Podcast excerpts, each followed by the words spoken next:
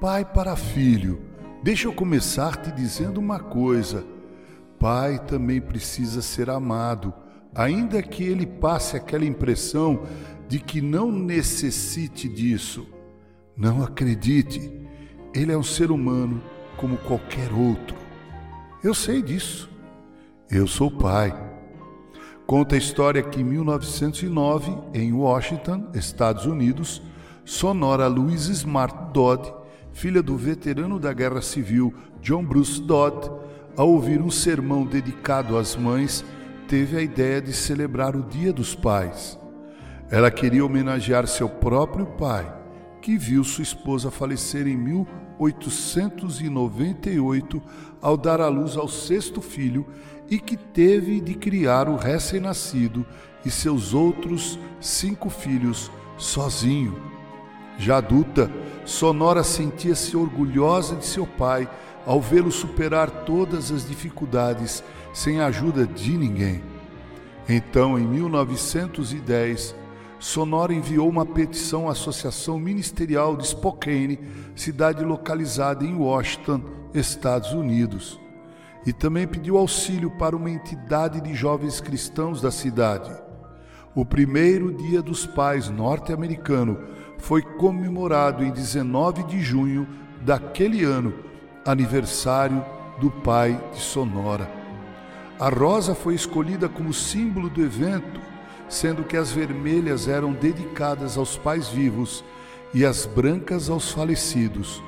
A partir daí, a comemoração difundiu-se da cidade de Spokane para todo o estado de Washington. Por fim, em 1924, o presidente Calvin Coolidge apoiou a ideia de um Dia dos Pais Nacional e, finalmente, em 1966, o presidente Lyndon Johnson assinou uma proclamação presidencial declarando o terceiro domingo de junho como o Dia dos Pais. Alguns dizem que foi oficializada pelo presidente Richard Nixon em 1972. No Brasil, a ideia de comemorar esta data partiu do publicitário Silvio Bering e foi festejada pela primeira vez no dia 14 de agosto de 1953 por uma razão religiosa católica que seria o dia de São Joaquim, patriarca da família. Sua data foi alterada para o segundo domingo de agosto por motivos comerciais, ficando diferente da americana e da europeia. Para aqueles que são pais, é um dia de homenagens, declarações de amor, admiração, respeito e consideração. E diga-se de passagem, os pais de verdade merecem tudo isso e muito mais. Para os filhos é um dia de entrega de presentes, de beijo no rosto do velho.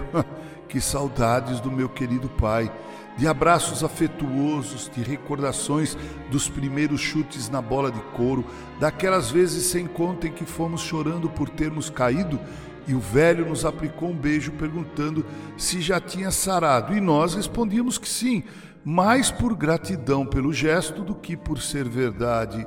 Beijo não é remédio. Quando comemoro esse dia, eu me alegro em recordar o quanto meu pai foi bom para mim, do seu jeito carinhoso de me chamar de Maurinho, bem, eu era bem menor do que sou hoje, de dizer: graças a Deus estou satisfeito logo depois de cada refeição. Sinto enorme saudade daquele som limpo e afinado que ele tirava do seu trombone de vara, do seu jeito espartano de andar, do jeito com que penteava o seu cabelo com óleo no jol, do amor que ele tinha por mamãe, de sua elegância e do seu charme, dos seus lindos olhos azuis e do seu jeito Fred Asteriano de dançar.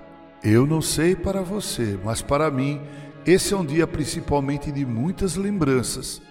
Talvez você que me ouve ache que eu seja muito nostálgico e sentimental, e eu estou disposto a concordar com você.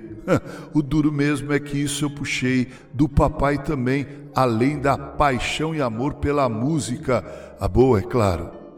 Pai deve ser honrado independentemente das circunstâncias. A Bíblia diz que os filhos devem, segundo Êxodo 20, 12, reverenciar, respeitar, considerar e amar os seus pais, pai e mãe. E o apóstolo Paulo exclusivamente diz que os filhos devem obedecer os seus pais, o papai, no Senhor, Efésios 6, de 1 a 3. Quem obedece e honra seu pai, começa a fazer a lição de casa que, devidamente aprendida, fará dele ou dela um grande homem ou mulher, e grandes homens e mulheres geralmente se tornam inesquecíveis pais. A você que ainda tem o privilégio de sentir o cheiro da colônia de barbear do papai, de vê-lo acariciando seus filhos, os netos dele, de tê-lo novamente como herói depois de alguns anos de contestação, de poder fazer um churrasco, ainda que você o deixe lá na churrasqueira, de vê-lo entrar no quarto da maternidade e segurar nos braços seu filho ou filha que acabou de nascer recomendo que você curta muito esse dia e o seu pai. E se as coisas porventura não andam lá muito bem em seu relacionamento com o velho, aproveite o dia para mudar o curso dessa história. Vá até ele e diga o quanto você o ama, o quanto você o admira, respeita e considera. Não seja tão duro com o teu velho. Ame teu pai de verdade, pois esse, de fato, é o melhor presente que um filho pode dar a seu pai. Com carinho, Reverendo Mauro Sérgio Aiello.